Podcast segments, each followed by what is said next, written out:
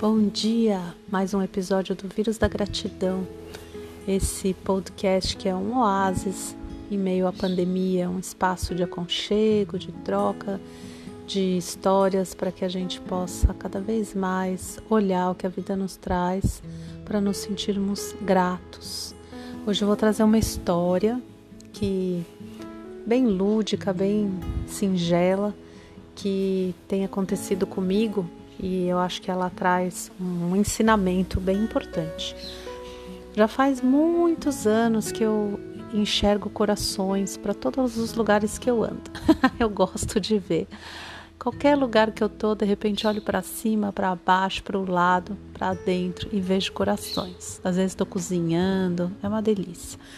E eu quando quando via corações, eu fotografava e gostava de colocar no meu Instagram, mas de uma maneira esporádica. E aí eu resolvi fazer isso de uma forma mais, é, mais uh, corriqueira, assim, mais é, todos os dias, né? E comecei a todo dia colocar uma foto das minhas andanças aí com o coração, né? E uma coisa que eu percebi em primeiro lugar é que quanto mais eu reparava e mais fotografava, mais eu via novos corações. Começou a ampliar. Aconteceu a mesma mágica que aconteceu em 2010, quando eu comecei a fazer um agradecimento por dia. Quanto mais eu agradecia, mais eu via, percebia coisas para agradecer. Então essa conexão com o coração ela expandiu. E aí, de novo, aconteceu mais uma coisa que também tinha acontecido com o agradecimento por dia. Eu comecei a receber muitos corações de várias pessoas que viam no meu Instagram. Se você não conhece meu Instagram, é Débora Dubner. Então elas viam lá e falavam: Ah, eu vi esse coração, lembrei de você. E começaram a me mandar fotos maravilhosas, tudo que a gente pode imaginar, corações, corações. Eu adoro receber esses presentes. Eu tô com uma coleção enorme. Ainda nem consegui colocar todos no Instagram, porque eu coloco um por dia. Então, essa coleção está assim transbordante. E o bacana disso, que é onde eu acho que é o ensinamento, é como é importante aquilo que a gente expressa para o mundo. Porque o que a gente expressa, a gente recebe de volta.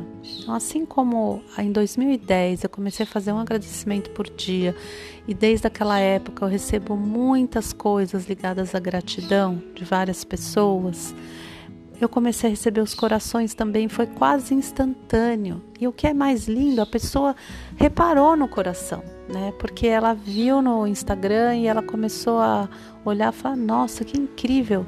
E assim, nossa, corações tão incríveis. É, de, formas tão inusitadas, assim, uma batata em forma de coração, uma folha de manjericão, uma pedra, um abacate, Olha, é, é incrível, é, são muitas coisas.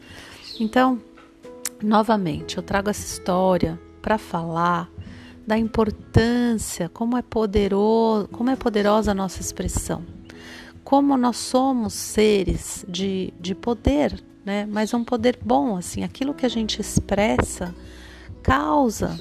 Então, vamos olhar com muito carinho para isso com, com que a gente se conecta e com que a gente expressa, porque isso é o que vai também trazer para nós esse espelho daquilo que a gente está emanando.